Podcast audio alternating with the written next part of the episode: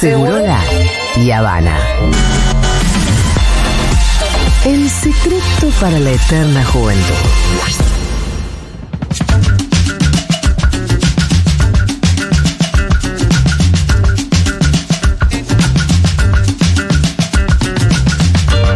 Agárrate, agárrate, agárrate. Bueno, muy bien, estamos con Fede Vázquez ya en el estudio Seguro La Habana. ¿Qué y tal? la tortita Despiértate Carola, como siempre agradecemos mucho. Qué lindo. Por Qué las delicias. tiempos de Las delicias y la Eh, frescura. Me fui, me fui. incertidumbre. Bueno, Fede, ¿de qué viene la columna en momentos así tan, eh, ¿cómo llamarlos? Urgentes, acuciantes, cruciales. ¿Ya dije cruciales? Cruciales. no tengo muchos más sinónimos. Sí, estamos como. Ya, ¿no? Cuando falta poco, parece que falta una eternidad, faltan muy poquitos días. Sí. Eh, Al mismo tiempo uno quiere a veces que se estire un poco porque yo siento que el tiempo juega más a nuestro favor. ah, sí. Sí. Bueno, puede ser. Esa sensación No lo de. Scioli de 2015, ¿sí? Sí, sí, la sensación de que en realidad Massa sube y Milei baja. Puede ser. De que hay un no voto a conquistar, de que en realidad el primer momento, sobre Ajá. todo con la alianza entre Milei y Bullrich, pareciera que se da una aritmética, pero que después, por ahí, eso se puede empezar a desacomodar. Cuando se echa a andar en realidad la verdadera candidatura, que es la de Milei, porque no jodamos, no es Macri, ni la sumatoria de eso, y la candidatura que es Massa, que no es Cristina, porque no jodamos, Massa es Massa. Yo creo que en la medida en la que eso se vaya clarificando y eso va a tener que hacerse con los días, tal vez la ventaja corra a nuestro favor. Y también algo que vengo diciendo es que yo creo que quienes queremos votar a Massa tenemos más herramientas para salir a buscar votito por votito. no tanto como el militante de Milei tiene menos estrategia, tiene menos tiempo. Menos ejercicio militante Menos histórico. ejercicio y además de tener menos argumentos a la mano. Sí, Más eso que es más decir, es un cambio, es un cambio. Bueno. O, o es un anti-A. ¿No? Es un, es un posicionamiento anti-A, es como una, una, una inercia que va hacia ahí. No hay argumento, no hay nadie de, del núcleo duro de Junto, de, de Junto por el Cambio, de Milei que esté convenciendo a otro, porque realmente no tiene argumentos para convencer a un indeciso más que el anti. o La el verdad que no hay odio a- cuadros. Si vos te, o sea, con que mires el círculo íntimo. Ay, con hielo. Oh, mira lo que es eso. Ay, cuando me quieren mimar. Qué lindos que son. Nunca vi una coca con hielo en No. esta radio. No, Yo no, la que ese hielo alguien lo, alguien lo fabricó recién. Sí, sí. Sí, realmente.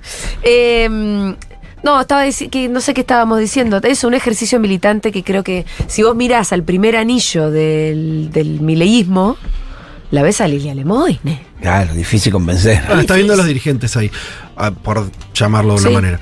Eh, sí, no, no ¿Y sé. lo de abajo vos decís que es muy distinto?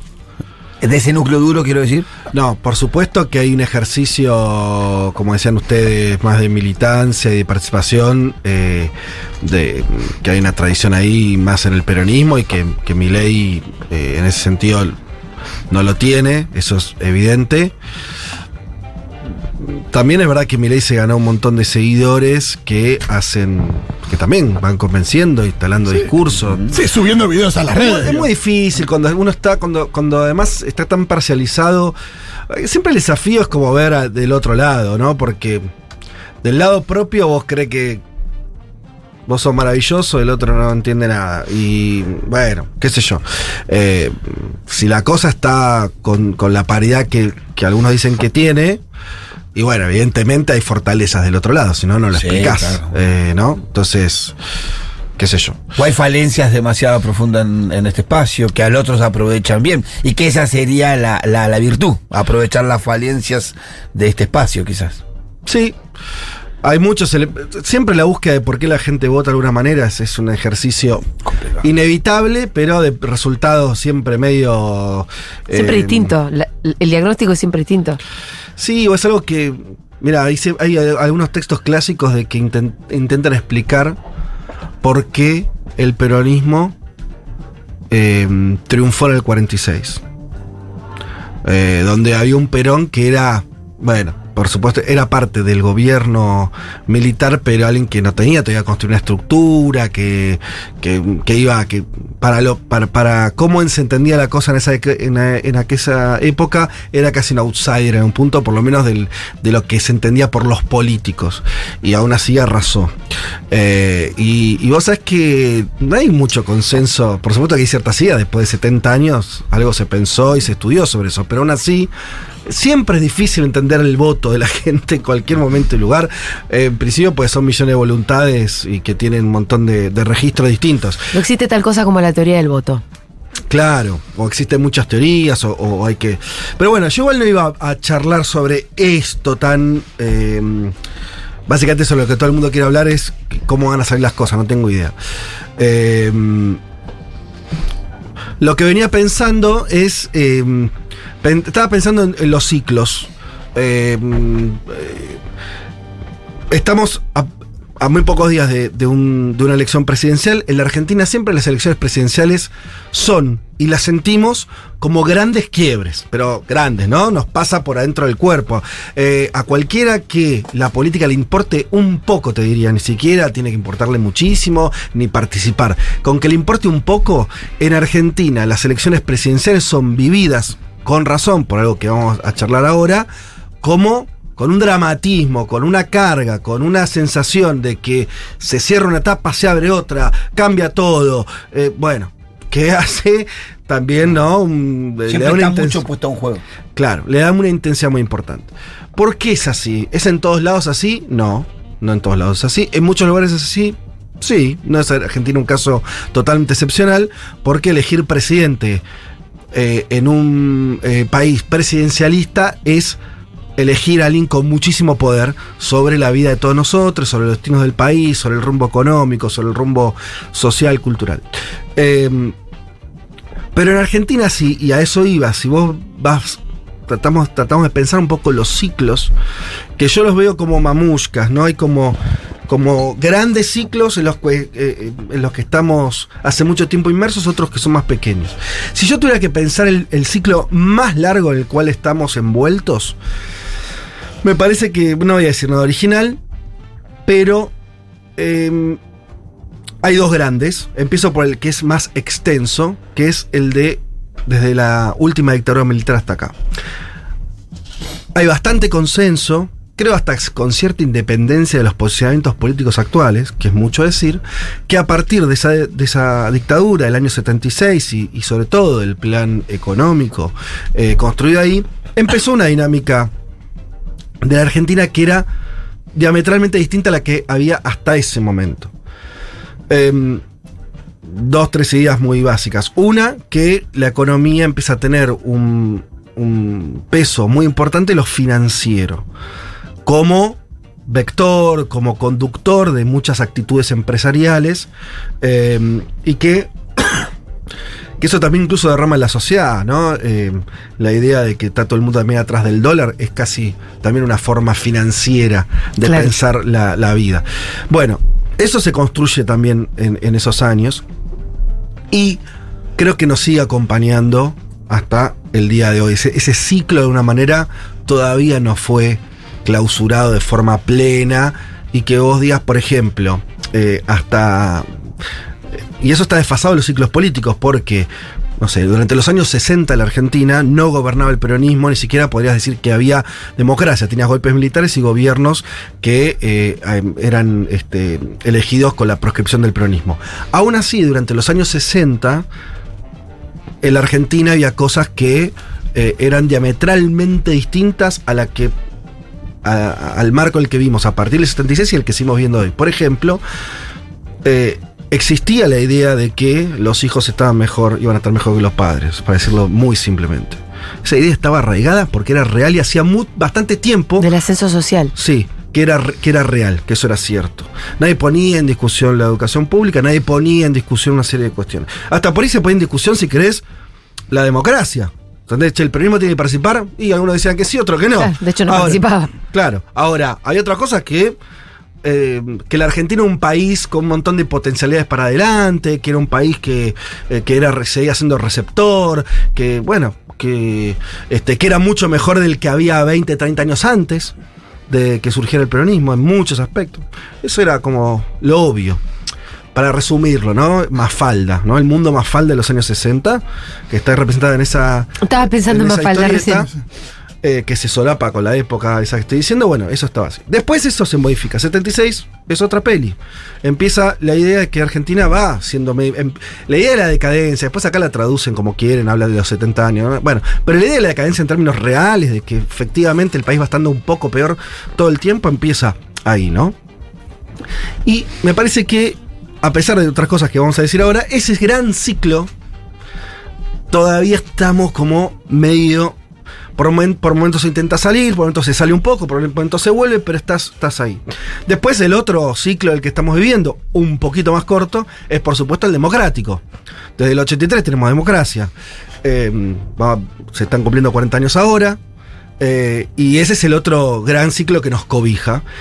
Y que entonces cuando aparecen personajes como Milley que tensionan al extremo esa idea de esto va a seguir siendo una democracia, este tipo está en contra de los consensos democráticos, se nos...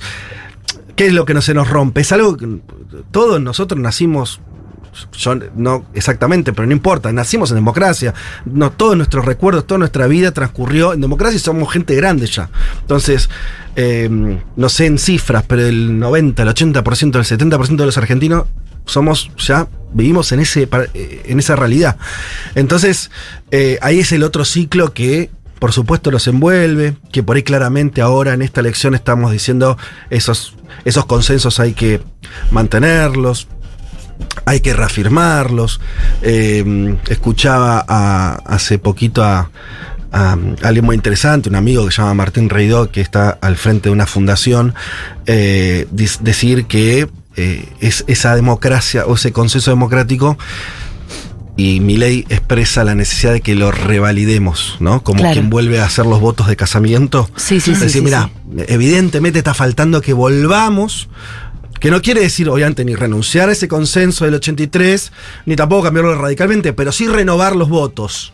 ¿No? Como decir, evidentemente hay un desgaste, hay sectores que empezaron a, a proponer cosas que van en contra de ese consenso, eh, hay deudas muy pesadas que esa democracia no cumplió, que implica que ahora, en los próximos años, en algún momento va a haber que renovar eso que acordamos como, este, como sociedad en el 83, pondría el 85 porque es el juicio de la Junta, si me parece que ahí cierra también lo que para nosotros, para los argentinos, fue el proceso democrático, que no es lo mismo para otros países, ¿no? 83-85. Ahí hay otro ciclo que también, si vos ves, hay un montón de cosas que se surgen ahí y que todavía se mantienen.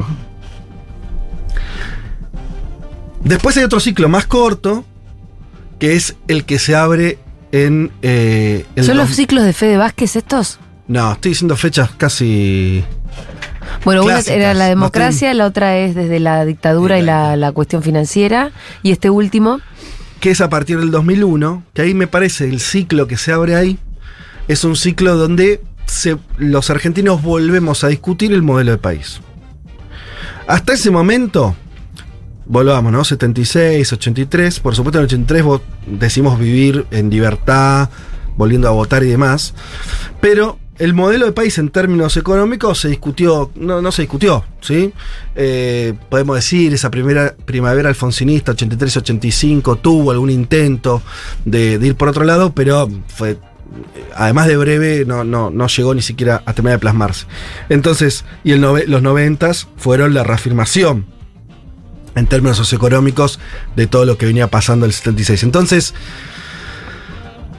ahí tenemos una continuidad. En el 2001 vuelve a discutirse el modelo de país por primera vez, el modelo económico social de la Argentina. Y eso que se vuelve a discutir, eh, y que también me parece que llega hasta ahora, ese ciclo, eh, lo que, en realidad lo que quiero decir cuando se pone a discutir es que la sociedad argentina le dice a la política, en esos días, en esas semanas del 2001, que es, eh, no queremos más ajuste. Todo eso, ese ajuste que venía a veces en cuotas, a veces en términos de shock, como sea, había llegado a un punto y decía, bueno, basta, hasta acá, ¿sí? Pongo esta imagen. Porque siempre cuando hablamos del 2001 y hasta una cosa romántica y la gente se acuerda de las asambleas, yo digo otra cosa. Y para traerlo bien acá. Massa, eh, muy poquito después del 2001, eh, el 2002, eh, él entra al ANSES, o no, no sé exactamente cuándo entra, pero empieza a tener un lugar importante el ANSES, eh, el gobierno de Dualde, y empieza a recomponer jubilaciones de forma bastante importante y ampliar. Empieza el, el principio de ampliación de las jubilaciones y, el- y la recomposición de algo que era un símbolo que estaba congelado, que eran los famosos 150 pesos que cobran los jubilados desde principios de los 90 hasta, eh, hasta el 2000. Ahora, eso que hace Massa no podría haberlo hecho, que parece casi como una cuestión de un funcionario público que se encarga de un tema, casi algo burocrático, no hay forma de que eso hubiera ocurrido si no hubiera ocurrido el 2001. Sin el nuevo consenso de decir, che, no, no, pará, la gente tiene que poder comer, los jubilados tienen que poder tener un ingreso mínimamente digno, eh, si no tenés laburo, el Estado algo te tiene que dar. Esas cosas son las que después permiten a alguien como Massa, que no estoy, no es alguien ni con convicciones, no sé, de izquierda, ni siquiera de un peronismo que vos digas súper clásico y reivindicatorio de los 40 y los 50, sino alguien que se había creado políticamente durante los 90, cercano al menemismo, lo que quieras. Todo es, es- ese ciclo que se abre en el 2001 y esa sociedad diciendo, che, ahora este, la, cobertura social, esto es algo, un deber del, del Estado y de la política, más es uno de los tantos políticos que dicen, ok, vamos por acá, ¿sí? Entonces a lo que voy es, no hay forma de entender, y pongo a propósito, pongo a Massa y no a otros que, más obviamente representan esa época, porque los cambios sociales son así de fuertes. Cuando la sociedad decide un rumbo, y bueno, las cosas empiezan ¿no? a acompañarse para ese lado. Y acá podríamos agregar lo que vos venís diciendo que gane quien gane, va a haber un reseteo. Ahora. Sí, después de esta elección. Obviamente que hay un hay reseteos Y y reseteo, reseteos, ¿no? claro. Pero que el cambio está garantizado para esa gente que está muy preocupada Sí. por el cambio. Un cambio va a haber. Vamos a ver, lo- la yo creo que estos ciclos que estamos hablando, algunos van a continuar y sería muy bueno que continúen, hay otros que tal vez no, veremos, ¿no? El, el ciclo democrático, bueno, queremos que continúe. Claro. Eh, a partir del 2001 se abre esto que decimos, ¿no? Una, un ciclo de disputa por el modelo eh, social, de crecimiento económico, de distribución del ingreso en la Argentina. ¿Sí? Que desde el 76 venía cerrado. Eso se abre, el 2001 hace ya más de 20 años. Y durante esos 20 años tuviste medio de todo. Tuviste mayoría de años kirchneristas que fueron en esa línea más de recomposición del tejido social, etcétera, etcétera. Pero también tuviste el macrismo que fue para atrás en ese sentido. Tuviste este gobierno de Alberto que por ahí no, no sé, más difícil definirlo, pero que es medio un poco herencia de ese macrismo y, y también intentando, para ser justos, también de, de- rescatar muchas políticas públicas de, de los otros años en términos de ampliación de derechos. Tuvo, tuvo su- sus grises, pero es evidente que todavía estamos en ese ida y vuelta. Es probable que la elección que venga, eso se mantenga. Ahí sí gane quien gane, ¿no? Quiero decir, me parece que no se cierra ese ciclo necesariamente, pero la sociedad va a dar una señal bastante clara.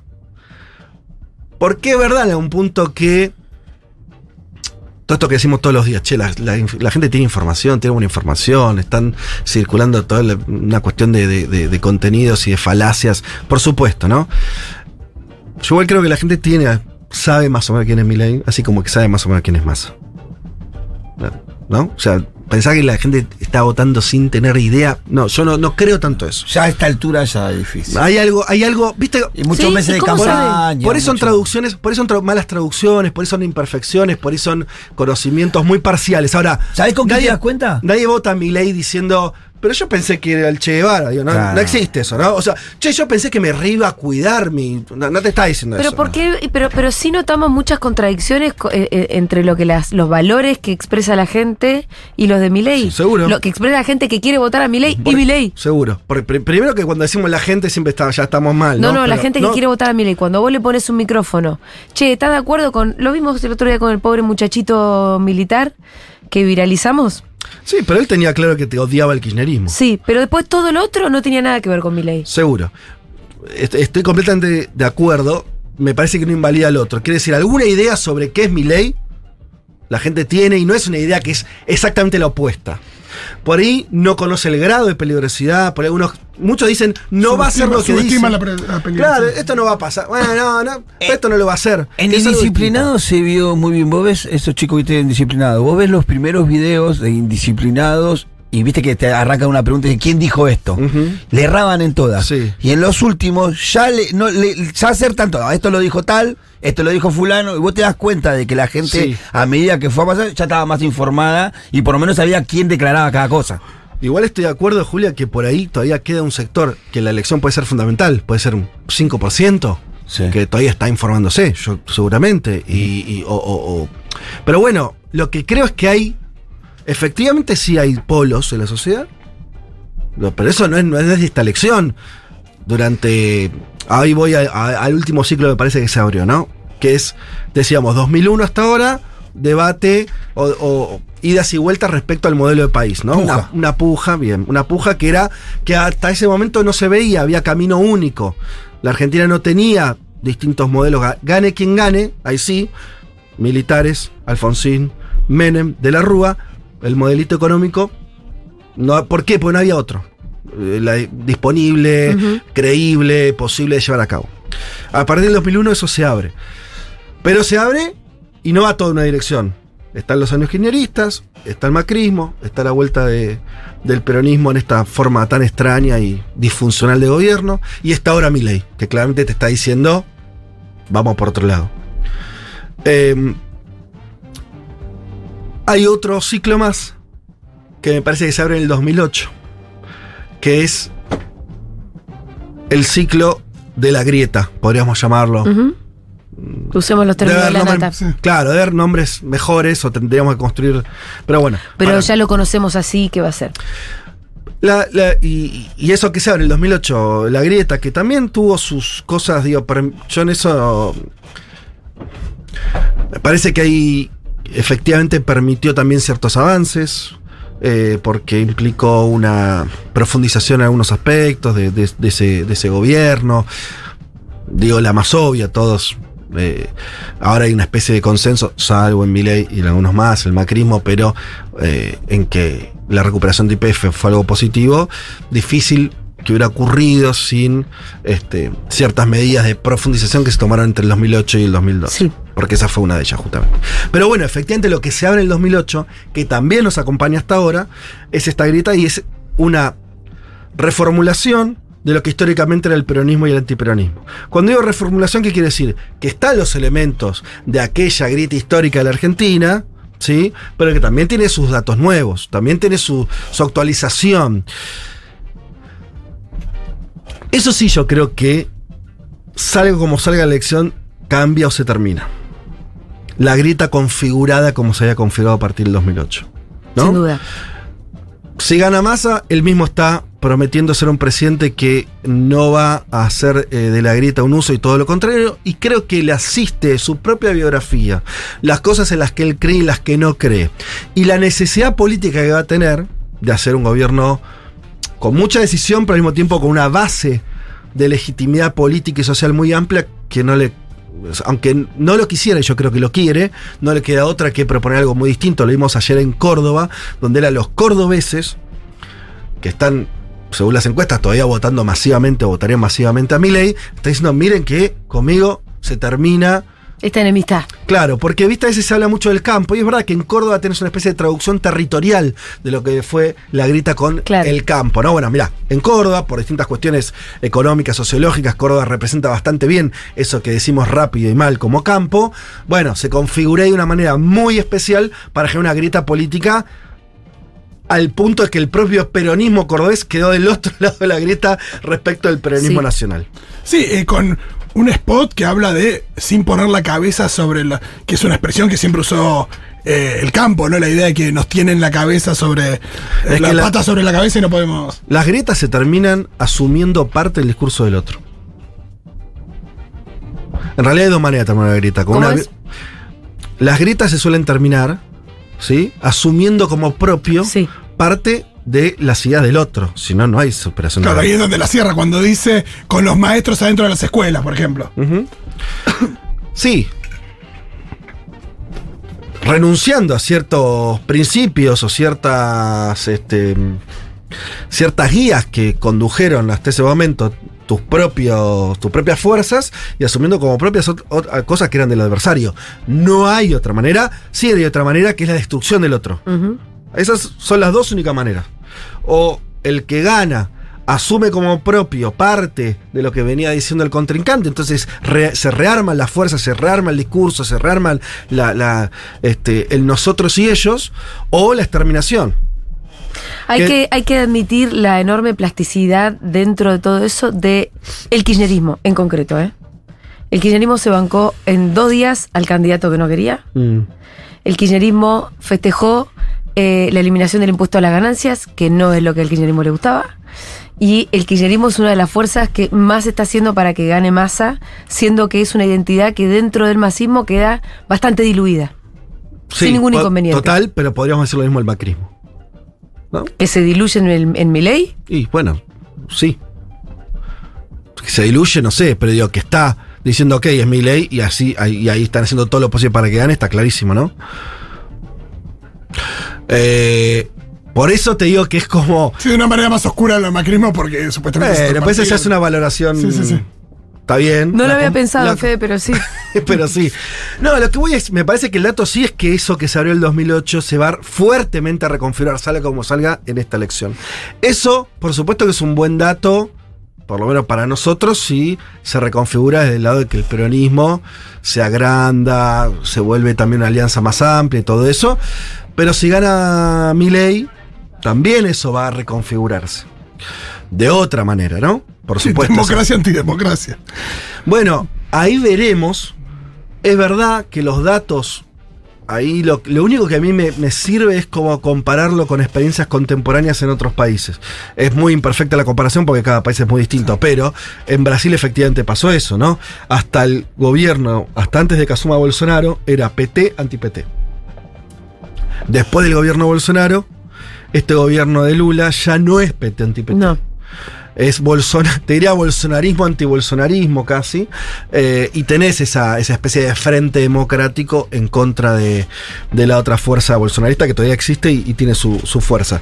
Pero bueno, a lo que voy es, vieron que recorrimos, o sea, es como si nosotros estuviéramos en este presente adentro de varios ciclos históricos al mismo tiempo, ¿no? Ese más corto de la grieta, ese un poco más largo de la disputa por qué tipo de Argentina tenemos, ese de, qué tipo de, de- sociedad, cuán, cuál inclusiva o no, eh, qué cosas tiene que hacer el Estado y cuáles no. Otra más grande que implica lo democrático, ¿no? Eh, la era democrática, y otra por un- todavía un poco más grande que va desde esos años de, de la dictadura donde se puso en funcionamiento un- un- una forma, técnicamente, ¿no? Sería la forma de acumulación eh, capitalista de este momento en la Argentina, que todavía es hija de esos años. Y eso todavía no fue posible de modificarse. Y algo más, que creo que es todavía un poco más largo. El mamushka. ¿Viste las mamushkas Sí, que hay? sí, Bueno, sí. tira una más. Porque me parece que esto. Y ahora acá voy a caer en lo de la peli de hoy. Que, que ustedes ya estuvieron hablando, así que no me detengo en eso, pero. eh, de la, del estreno de- del documental de, de César González. eh, que es. Yo no perdería de vista que desde hace varias décadas también hay una lucha por abajo que es entre el individualismo y lo comunitario, entre los lazos sociales y las redes sociales. También hay, ahí encontrás un montón de momentos, ¿no? Algunos lo piensan mucho y con, con sentido a partir de justamente de la explosión hace pocos años de las redes sociales y cómo se reconfiguró eh, eh, Las esa relaciones. cuestión. Pero también podrías pensar que todo un ciclo individualista a nivel global se desencadena yo, simbólicamente yo creo que la caída de- del, socialismo a fines de los 80, a principios de los 90, eh, digo, hay un triunfo ahí de la sociedad de consumo muy clara. Y que creo es lo que nos acompaña culturalmente, ¿no? Como hay un fondo cultural. ¿Cómo, cómo explicás ¿no? Todo el tiempo nosotros estamos diciendo, che, pero ¿cómo puede ser que la gente va a tener votando a alguien que le saque derechos? O sea, mirá, me parece que hay una estructura cultural. Cuando digo cultural no me refiero a lo cultural, me refiero a lo más vasto que podemos pensar, de la forma en que los humanos nos relacionamos, en ese sentido cultura, que está sentada cada vez más en la idea de el individuo y no de lo comunitario. Y hay que tener en cuenta que desde el peronismo, para no hablar justamente de lo que no, el peronismo que no tiene muchos lazos ni con la izquierda ni con ese socialismo que yo decía, pero Perón escribió la comunidad organizada, no escribió el individuo solo todo lo puede. Entonces, hay algo ahí que nos pone en un lugar, el que sabemos que en toda una era muy grande, que no sé si quieres ponerla en el 89, en los 70, cuando se pierden ciertas batallas, algunos lo llevan a que, eh, no sé, eh, a fines de los 60 se da una disputa a nivel occidental, ¿no? Todo el movimiento contestatario. Sí, el mayo francés. Todo eso que pierde, ¿no? Y ahí hay una, una la crítica colera de esa, la, Justamente. la, la idea de la sociedad de consumo, la del individuo, ¿no? De, de- bueno, y entonces nosotros vivimos en esa era, en la era después de esa derrota histórica muy grande, y donde todo lo comunitario, la idea de, de lo solidario, de, de participar, de, de- del cara a cara, de pensar en la otra persona, todo eso es contracultura. Quiero decir, claro que es más fácil para alguien votar por el que le propone el otro, porque todo está dispuesto para eso. La vida en este planeta hoy te dice salvate solo todo de mil maneras. Con el Instagram, con Twitter, con en tu laburo, prendiendo la tele, donde quieras. El sentido común es ese. Entonces yo no perdería de vista. Lo diría para angustiarnos menos. Para no pensar que lo obvio sería que pierda eh, esa mirada, sino que es maravillosamente excepcional que todavía podamos dar la pelea. Porque la verdad que el marco general en el que estamos histórico es bastante contrario a, nuestra, a lo que nosotros pensamos que debería ser la vida. Digo, se me ocurrió armarlo así en ciclos porque me parece que es una forma donde puedes ver como las distintas capas de esa cebolla que va teniendo esto que ahora el, es, eh, eh, en dos domingos vamos a estar ahí como va a tener una definición por lo menos de uno de los partidos porque siempre la película continúa pero ver que adentro de esa disputa hay toda una serie de acontecimientos históricos que vos los podés ir, trayendo para atrás y todos tienen que ver con las que estás discutiendo hoy y me, quedo con esto eh, de la cuestión de, de- del individualismo versus lo comunitario o de mm, este, del sálvese quien pueda con lo solidario, como lo quieras poner, porque al final me parece que es exactamente al final lo que estamos discutiendo. El corazón de lo que estamos discutiendo es ese. Eh, después de todo eso tiene caras que van cambiando, que van mutando, pero me parece que ahí está un poco el asunto. Brillante, Fede. Lo colectivo, viva lo colectivo. Me dejaste más nerviosa que antes igual, ¿no? No, pero- No, yo me siento como que, bueno, esto es parte de un proceso histórico. ¿Qué, qué podemos hacer? no, no, podemos hacer, No, demasiado importante lo que está por pasar. sí, pero al mismo tiempo, no. Es parte de una mamushka en una historia que no sé qué, no, no.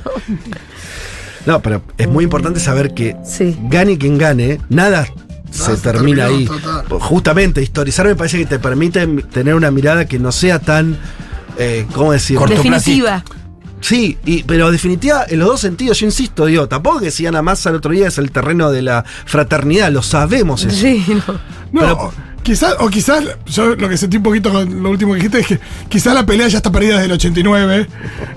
Bueno, chicos, si, si al final la conclusión es que lo deprimí. No, no, Leo. Soy un desastre. Vos cortala antes, lo- Leo. Lo lamento. lo cortala lamento. cuando cerró y nosotros aplaudimos que después nos pusimos a sanatear cualquier cosa. No, está muy Gracias, bien, pero- Fede. bueno, perdón. No, está muy bien, Latón.